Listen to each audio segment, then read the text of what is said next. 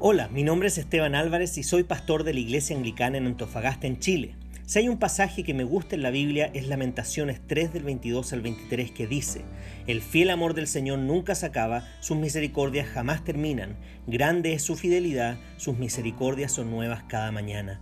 Por eso he creado estos devocionales en base a un libro titulado igual que este versículo escrito por uno de mis autores favoritos. Espero que este devocional te recuerde que las misericordias de Dios son nuevas cada mañana.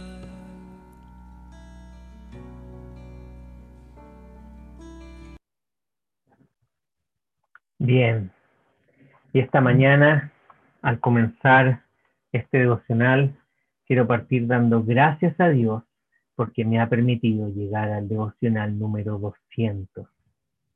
En todo este tiempo, em, Dios me ha permitido, me ha dado la gracia para poder compartir con ustedes ya 200 devocionales. Espero seguir compartiéndolos durante mucho tiempo más. Y justamente el título del devocional de esta mañana es La oración es abandonar la vida de demandas y quejas, reconociendo la bendición inmerecida y entregarme a una vida de agradecimiento. Cuando piensas en la oración, ¿qué es lo que viene a tu mente? Cuando oras, ¿qué es lo que quieres de Dios? ¿Cuáles peticiones son las que dominan tu vida de oración? La verdadera, oración sucede cuando hay entrega y celebración. La oración es profundamente más que entregarle una lista de deseos a Dios y hacerle saber que estás agradecido de que existe y que tiene el poder para complacerte.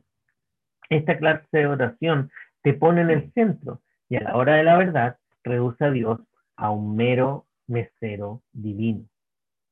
No es a Él a quien deseas, no es su sabiduría, lo que te ves a ti mismo necesitando. No es tu gracia lo que tu corazón anhela. La lista de deseos de oración usualmente dice, sé lo que es mejor para mi vida y realmente apreciaría a Dios si pudieras hacer que suceda. Oras de esta manera cuando olvidas que Dios como creador y salvador sabe infinitamente más de lo que tú conoces sobre lo que realmente necesitas. Pero aún más importante es que esta clase de oración hace que todo gire en torno a tus deseos, tus necesidades y tus sentimientos. Después de todo, no es una verdadera oración. Es una, en una verdadera oración sometes tus demandas a los más grandes y sabios planes y propósitos de Dios. Sometes tu voluntad a su voluntad. No es que Dios cumpla tu lista, es que tú sometes tu vida a Él. La oración es una celebración. En la oración disfrutas conocer lo que realmente significa tener un Padre Celestial. Encuentras gozo en la realidad de que te haya escogido para darte su reino. Te asombra por el hecho, te asombras por el hecho de que te da un inmenso poder para satisfacer tus necesidades. Celebras la perdonadora, redentora, transformadora y capacitadora gracia. Te da gozo sentirte incluido en la obra de redención. Tienes esperanza en el glorioso futuro que ha de venir. Te quedas asombrado por el hecho de que Emanuel, Dios con nosotros, ha llenado tu vida y jamás estarás solo. Encuentras paz en el hecho de que por gracia no somos dejados a los recursos de nuestra propia sabiduría, justicia y fuerza, pues mediante, puedes meditar en la gloria y la bondad de Dios para luego celebrarla. Te regocijas en el hecho de que no necesitas seguir buscando una verdadera vida en las personas, situaciones o lugares alrededor tuyo, porque se te ha dado vida y vida eterna. La verdadera oración incluye hacer peticiones a Dios. Claro que lo hace. Dios nos alienta a que echemos todas nuestras ansiedades sobre Él, porque realmente tiene cuidado de nosotros, dice la palabra.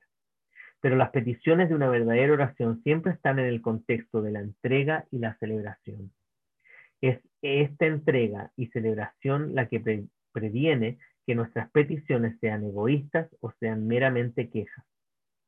Esta clase de oración es una herramienta de la gracia de Dios en tu vida. Cuando pones a Dios en el lugar apropiado y celebras tu lugar como su hijo, la oración se convierte en la herramienta que Dios utiliza para liberarte de tus cargas. Esto es gracia. para ser animado y profundizar en este tema, puedes leer Mateo 6 del 5 al 15. Simplemente me gustaría agregar.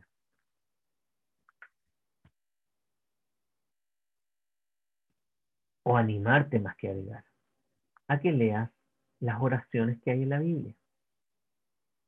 Fíjate cómo el apóstol Pablo ora. Su petición no es algo para beneficio personal generalmente, su petición generalmente es para el crecimiento de otro, para la extensión del reino. Te pido que conozcan a Cristo de una manera más profunda. Te pido que puedan crecer en la fe. Te pido que puedan entender cuán ancho, cuán profundo es el amor de Dios.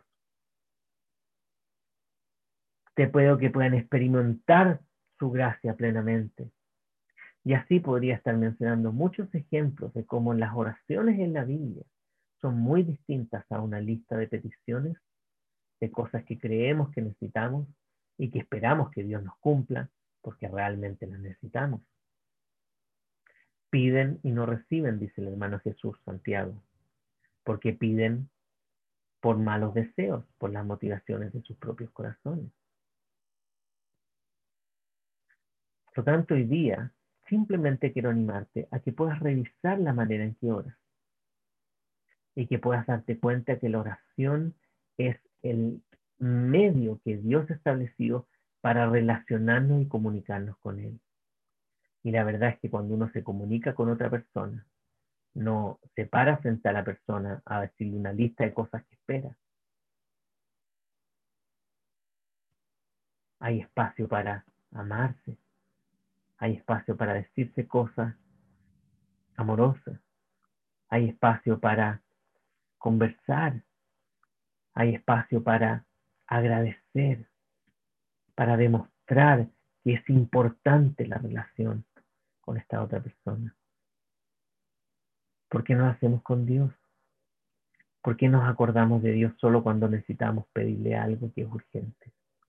La verdad es que todos caemos en eso, en un Dios salvavidas al cual agarramos el teléfono para pedir un favor cuando necesitamos y después nos olvidamos.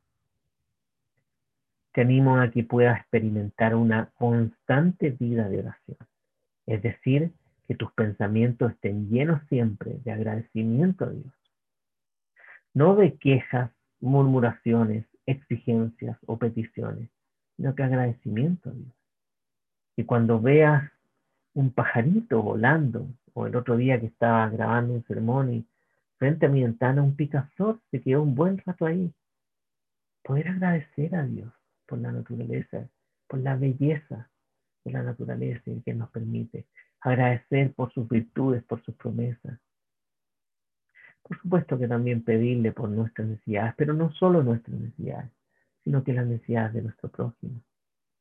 Dejemos de hacer oraciones egoístas centradas en nosotros mismos y comenzamos, comencemos a tener relaciones altruistas, eh, oraciones relacionales que realmente reflejen una profunda y íntima relación con Cristo.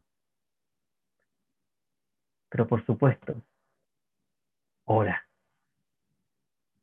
Y no termines el día sin apartar un espacio al menos para concentrarte en orar. Y por supuesto escuchar a Dios. Y ¿Cómo escuchamos a Dios? Escuchando su palabra. Y su palabra ha sido revelada, escrita en la Biblia. Esa es la manera en que Dios nos habla.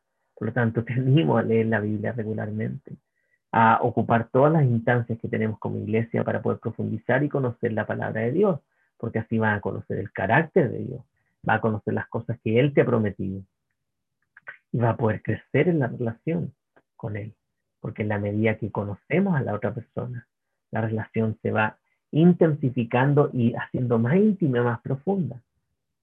Eso debería ser la oración. No solo una lista de supermercados, sino que un diálogo con aquel que es nuestro Padre y que siempre está dispuesto a escucharnos al cual deberíamos agradecerle en cada segundo y minuto de nuestra vida. Como siempre mi deseo es que la gracia de nuestro Señor Jesucristo, el amor de Dios y la comunión del Espíritu Santo estén con todos ustedes ahora y para siempre. Amén.